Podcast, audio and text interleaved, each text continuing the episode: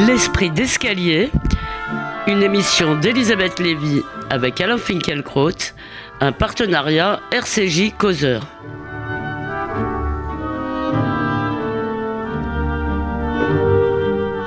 Bonjour à tous, bonjour Alain Finkielkraut. Bonjour.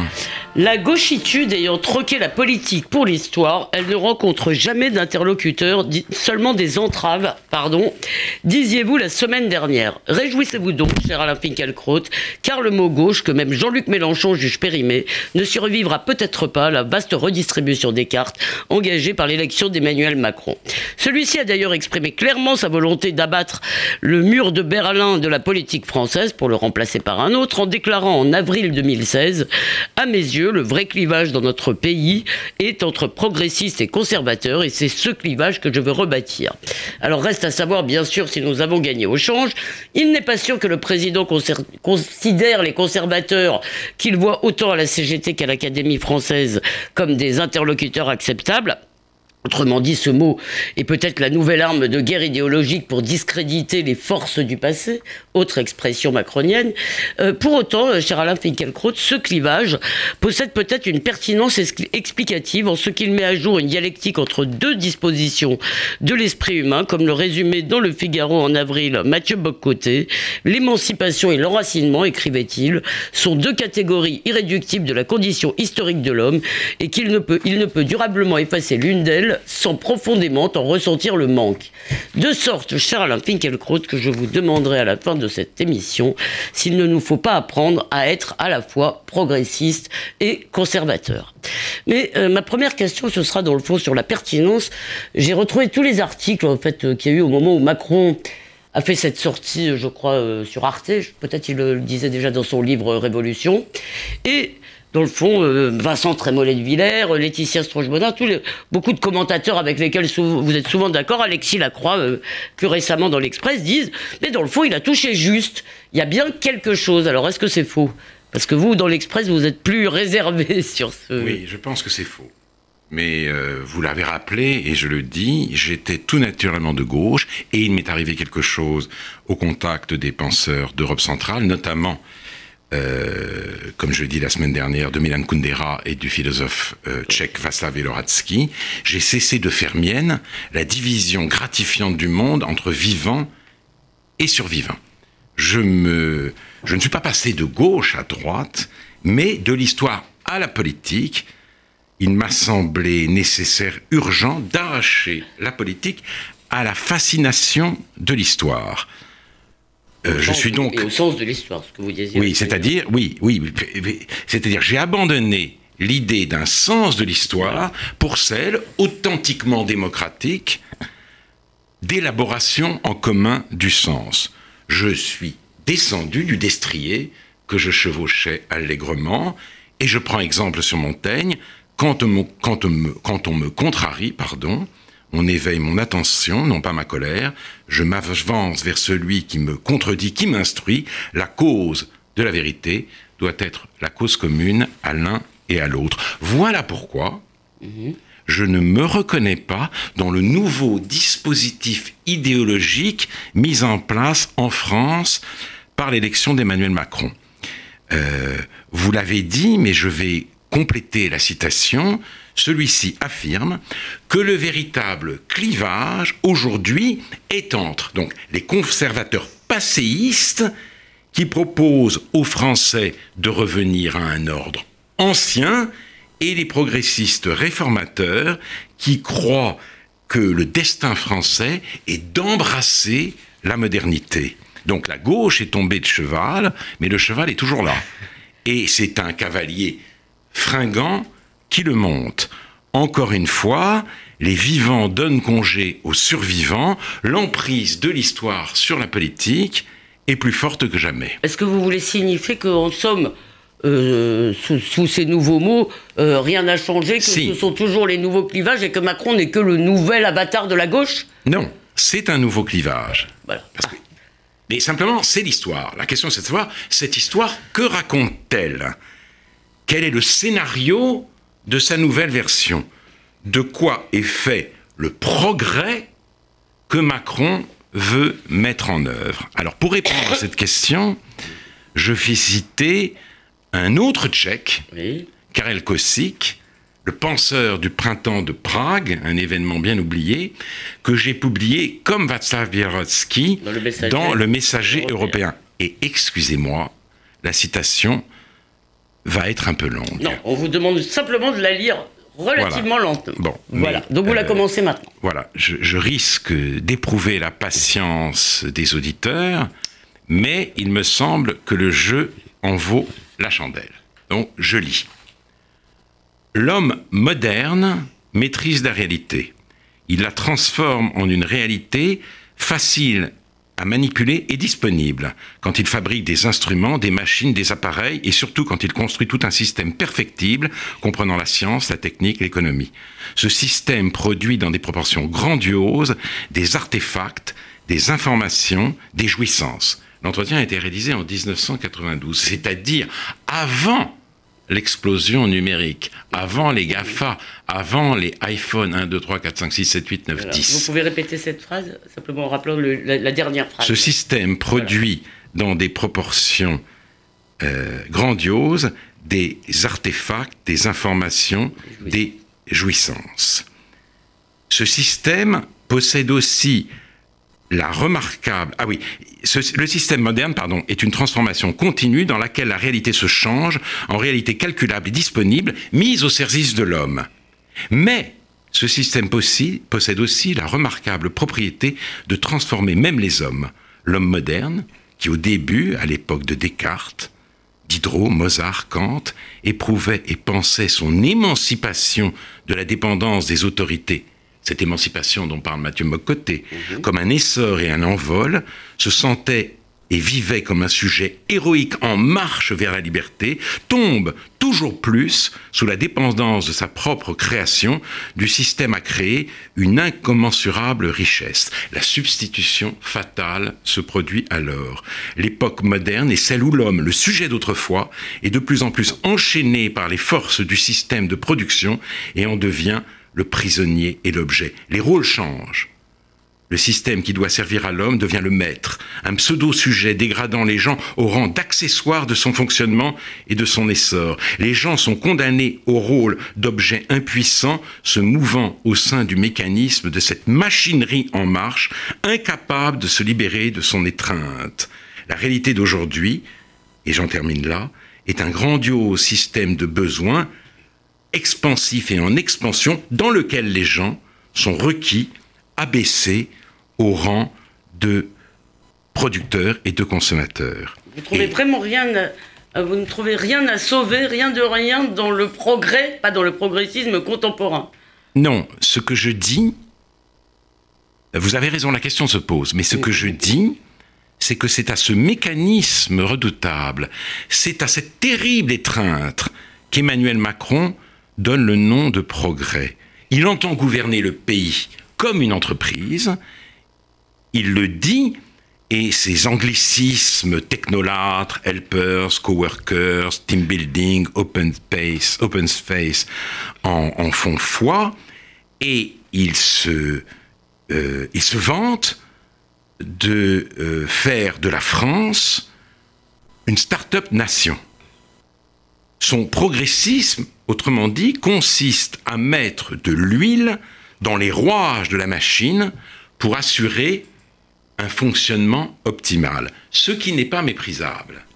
Oui, enfin, ce que je veux dire, est-ce que c'est pas justement, je reprends une autre expression de Mathieu Bocoté, je dois dire, son article était très éclairant, il parle d'optimisme historique. Est-ce qu'il en faut pas une petite dose, Alain Finkielkraut? Non. Est-ce que mais- ça n'est pas ça? Un peu Mais aussi. non, en tout cas, oui, en tout cas, si vous voulez, cet objectif, cet objectif n'est n'est pas méprisable parce qu'après tout, nous sommes aussi des eh, producteurs et des consommateurs, et il faut sans doute, n'en déplaise à la France insoumise, réformer le code du travail pour doper la croissance et en résorbant le chômage, permettre à offrir à plus de gens la possibilité d'être des producteurs et des consommateurs dignes de ce nom. Mais, et c'est là qu'intervient mon objection, si vous voulez, et, et faut-il voir dans cette machinerie l'alpha et l'oméga du monde humain? Et la réponse est non. Ce non je l'ai entendu distinctement formulé en Espagne, en Italie, en Croatie et aussi en France, par tous ceux qu'inquiètent et même que désespèrent les ravages du tourisme de masse. Hein. C'est-à-dire, on a beaucoup parlé de, Barcelone, hein, et moi je vais rester en France. Les habitants de Palavas des Flots, oui, Palavas des Flots, c'est aussi, c'est pas seulement une station balnéaire, c'est une ville. On oublie qu'il y a des habitants de Palavas des Flots. Eh bien, ils n'en peuvent plus.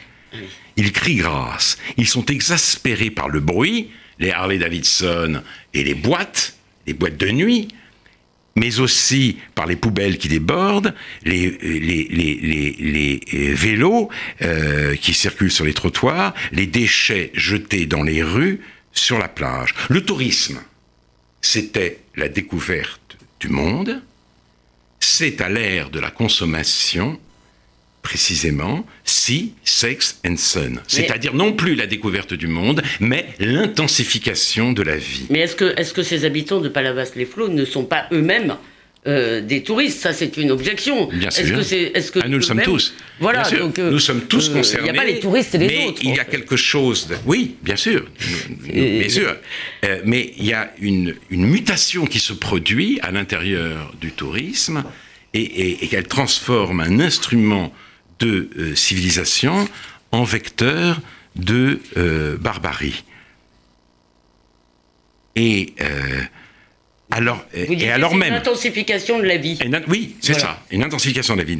Alors même que la politique devrait être, comme l'a noté Anna Arendt, le souci du monde, aucun responsable politique ne veut traiter ce problème car qu'ils soient de droite ou de gauche, ils sont tous progressistes au sens de Macron, ils ne veulent rien faire qui puisse enrayer la machine. Le, tourisme est une masse financière, il contribue, comme l'a dit le chef du gouvernement espagnol, largement au produit national brut, la croissance est en jeu, et donc la politique, la politique s'est mise toute tendance confondus au service de l'économie, ceux qui veulent qu'elle change de maître et qu'elle serve aujourd'hui la civilisation n'ont pas de euh, représentants. Et d'ailleurs, c'est avec euh, les mêmes arguments qu'Emmanuel Macron et ses ministres ont accueilli le transfert à 222 millions d'euros de Neymar au Qatar Football Club. C'est attractif et ça va nous faire des rentrées, ça va nous faire des infos. Donc l'économie a le dernier mot et c'est exactement ce que dit Kossik. C'est cette modernité-là qui se trouve ainsi, si vous voulez, servie par les responsables politiques. mais vous dites, oui, non mais là vous, vous faites un, amalgame très exagéré, cher Alain, parce que euh, euh, dans le fond, ce que vous avez décrit, c'est ce que Marine Le Pen appelait avant l'UMPS, c'est-à-dire la synthèse libérale-libertaire. Et de fait, elle passait le, ce clivage-là passait à l'intérieur des deux grands partis. Donc on peut dire qu'autour de Macron s'agrège euh, disons, cette France-là, mais qu'il y a aussi une France de l'inquiétude. Il y a une France. Il y a une euh, France de euh, l'inquiétude. Est-elle est-elle représentée C'est à voir, et peut-être nous allons y réfléchir en, en, parlant du cas de, en parlant du cas de Jean-Luc Mélenchon. En parlant du cas de Mélenchon. Parce que justement, dans son entretien, Jean-Luc Mélenchon renvoie par avance, alors j'ai pensé que ce serait peut-être un peu votre cas, ceux qui disent ni Mélenchon ni Macron comme des petites voix aigres. Oui, eh ben, eh ben je fais partie, malheureusement, je fais partie de ces petites voix Mais je, je, voudrais continuer. Je dis donc, euh, ceux qui pensent que la politique doit se mettre non au service de l'économie, mais au service de la civilisation, n'ont pas de représentants. Et quand ils s'avisent de mettre le mot civilisation au pluriel, alors là, ils passent un très mauvais quart d'heure. L'ancien et le nouveau progressisme se liguent contre eux je le dis dans, dans, en terrain miné, et Elisabeth de Fontenay sur ce point est d'accord, c'est le défi islamiste et le refus qu'oppose à l'intégration une part croissante des enfants de l'immigration postcoloniale, comme disent des sociologues, qui a fait prendre conscience à beaucoup de gens en France, euh, euh, convaincus d'être désormais des planétaires, du caractère précieux de leur civilisation. Mais pour les partisans de la vision économique du monde, il n'y a que des producteurs et des consommateurs. Les hommes sont interchangeables.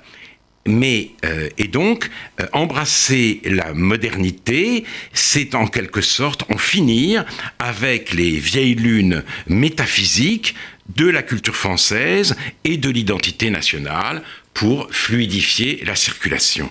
Pour la gauche vigilante, l'identité c'est euh, Pétain et le devoir de mémoire nous euh, euh, nous conduit, en quelque sorte, doit conduire à proclamer sur tous les tons l'universelle interchangeabilité des hommes. Donc on se retrouve, si vous voulez, on, on ne peut plus parler de civilisation. il, y a une, il, y a une, véritable collusion. on a quand même une fusion, si vous voulez, de plusieurs progressismes. Exactement. Il n'y a pas une différence radicale, disons, entre. Non, euh, il y a une différence, mais pas sur ce point. Sur ce point, ils se rejoignent. Et à ces deux progressismes, je voudrais opposer brièvement deux citations. Léon Verte, euh, un homme qu'on connaît peu, qui est le dédicataire du Petit Prince de euh, Saint-Exupéry, qui a écrit un journal de l'occupation. Je le cite et je le recite. Non, non, mais vous l'avez cité à réplique. Voilà, oui, je tiens à une civilisation à la France. Je n'ai pas d'autre ah façon de m'habiller.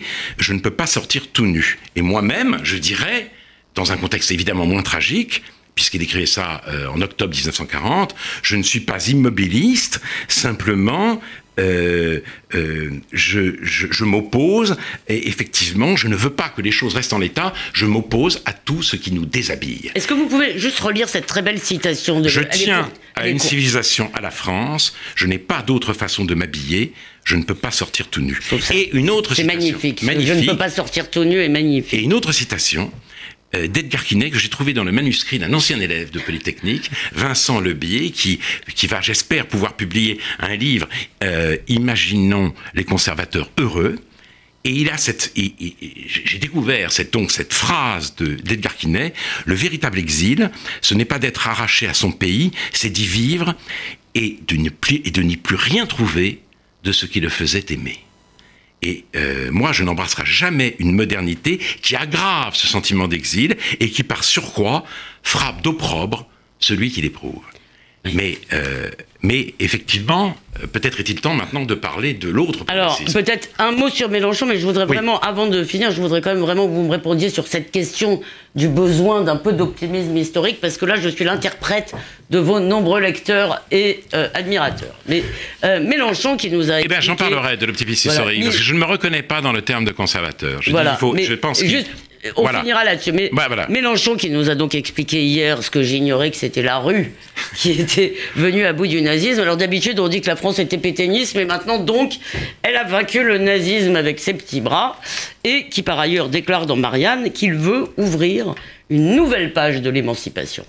Alors, bien sûr, les deux progressismes qui se rejoignent sur la question de l'identité s'opposent sur tout le reste, comme en témoigne la grande manifestation d'hier organisée par la France insoumise. Mélenchon ne veut pas être seulement le grand opposant au néoprogressisme macronien, il prétend lui aussi chevaucher le devenir, il se carde, il se targue, pardon, d'incarner la marche de l'histoire. Mais en guise d'histoire, il se paye de mots, il se raconte et nous raconte des histoires avec une belle éloquence, il faut le reconnaître. Macron est un adaptateur, Mélenchon est un illusionniste. Son éloquence nous fait vivre sous la domination de l'imaginaire. À l'entendre, la lutte des classes fait rage et il en appelle à, la résistance contre un coup d'État social. Quel coup d'État? À la différence de euh, Chirac, qui a fait le contraire du programme sur lequel il a été élu en 1995, Macron a annoncé c'était le cœur de son programme, les ordonnances pour réformer le Code du travail. Et il a subi, il a, il a reçu deux fois au présidentiel et aux législatives l'onction du euh, suffrage universel. Quant à parler de guerre aux pauvres, ou euh, euh, comme Macron, comme Mélenchon aujourd'hui, de chienlit libéral, c'est du bovarisme politique. Henri Weber le rappelle, la dépense publique a été stabilisée en France à 57% du produit intérieur brut, record des pays de CDE, ce qui veut dire que plus de la moitié de la richesse produite dans notre pays est prélevée et redistribuée. Les transferts sociaux constituent 35% des revenus des ménages modestes. Et ceux qui veulent réformer le Code du travail n'ont pas pour but d'enrichir encore plus les gens prospères et d'appauvrir les démunis. Ce qu'ils veulent, ce qu'ils croient, c'est que... Euh, ce qu'ils veulent, c'est résorber le chômage, et ils croient, à tort ou à raison, que pour faciliter l'embauche, il faut aussi faciliter euh, les euh, licenciements. Mais vous, vous, vous, ne pouvez exclure, cher Alain, justement, quand même que notre rapport à l'État euh, hérité d'un certain Colbert qu'on voudrait faire disparaître des murs des frontons de nos écoles, euh, euh, que ce rapport à l'État fait peut-être partie des réclamations identitaires françaises. Peut-être, peut-être. C'est pour ça d'ailleurs que je moi peut-être ne faut-il pas... le bouleverser comme ça avec des. Oh, Alors, je, pense pas qu'il soit. Je pas que ce soit le cas de la loi travail, mais il y a peut-être quelque chose, si vous voulez, qui même si on peut le réprouver, est, fait partie du noyau. Je ne sais pas. éventuellement, mais il y a quelque chose, si vous voulez, de de, de, déplacer et même de scandaleux dans le fait de crier résistance et de dire que la rue euh, a abattu les rois et qu'elle a abattu les nazis. La mémoire ressemble de plus en plus en, en, France à du, à du, délirium très mince. Et puis j'ajoute, et là c'est bien, grave, c'est-à-dire que Mélenchon dénonce également le saccage de l'école. Mais dans, dans, dans, ce saccage, il ne met pas du tout en cause, euh, euh, si vous voulez, le tabou qui frappe aujourd'hui la sélection. Il n'attend qu'une chose, que celle-ci soit réinstaurée d'une manière ou d'une autre à l'université pour que les lycéens et les étudiants descendent dans la rue. Alors se produira la convergence des luttes qu'il appelle de, ses vœux, de, ses voeux, et la pseudo-résistance paiera, et euh, le prix pour la France sera très élevé. Donc je ne vois rien d'attrayant dans la volonté d'étreindre le mécanisme qui nous étreint, et je suis effrayé par l'autre progressisme. Donc je réponds à votre question, Elisabeth, suis-je conservateur? Non, je pense que ce mot est trop restrictif. Il a quelque chose d'étouffant. La politique, c'est le soin du monde, je le répète, je le répète encore après un Arendt, et ce soin, c'est la préservation, mais on peut aussi vouloir aménager, améliorer, réformer le monde. Le problème est que le mot réforme est aujourd'hui accaparé par ceux qui ont fait le choix de tout, de supprimer tous les obstacles à la dévoration du monde par l'exigence absolue de fabriquer et de consommer. Ah, alors, en reprenant juste en conclusion, disons, euh, ces termes, mais avec le sens que vous leur avez donné, disons, pas dans leur sens de, euh, cliché, en reprenant euh, ce que disait Mathieu Bocoté, est-ce que malgré tout, est-ce que ce vous, qu'on vous reproche dans le fond souvent, c'est peut-être d'oublier un des piliers, c'est-à-dire est-ce qu'on n'a pas besoin, est-ce que votre rôle d'homme de transmission n'est pas aussi, si vous voulez, d'avoir le goût de l'avenir? Est-ce qu'on peut euh, Est-ce que c'est pas votre euh, Il faut il faut que l'avenir euh, soit possible et, il n'y a pas d'avenir possible dans la liquidation totale du passé. Mais je ne dis pas que le monde doit être conservé en l'état. Je dis qu'il doit être évidemment amélioré et qu'on n'en prend pas le chemin aujourd'hui. Je voudrais citer pour finir un film que j'ai vu qui est absolument extraordinaire par un grand cinéaste russe dont le nom est difficile à prononcer, euh, je crois. Ça s'appelle euh, Faute d'amour et euh, je dirais que le, le, le, personnage principal, si j'ose dire, de ce film qui raconte l'histoire d'un déchirement conjugal, c'est le téléphone portable le portable est là tout le temps. Les personnages, d'ailleurs, ne, ne hurlent plus au téléphone. Ils le regardent hébété sans cesse. Nous entrons avec le portable dans l'air du vide. Je veux un peu de plein. C'est tout ce que je demande. Très bien. Je ne sais pas si c'est si peu que ça, euh, cette demande. Alors après cette démonstration, je pense que nos milliers d'auditeurs préféreront être donc non conservateurs avec vous que progressistes avec Macron ou Mélenchon. Euh, bien sûr, d'ici la semaine prochaine, on peut toujours vous lire dans Causeur. On peut aussi réécouter cette émission sur causeur.fr et radio-rcj.info. Et je n'ai plus plus à vous souhaiter à tous qu'un bon qui pour. Bonne semaine.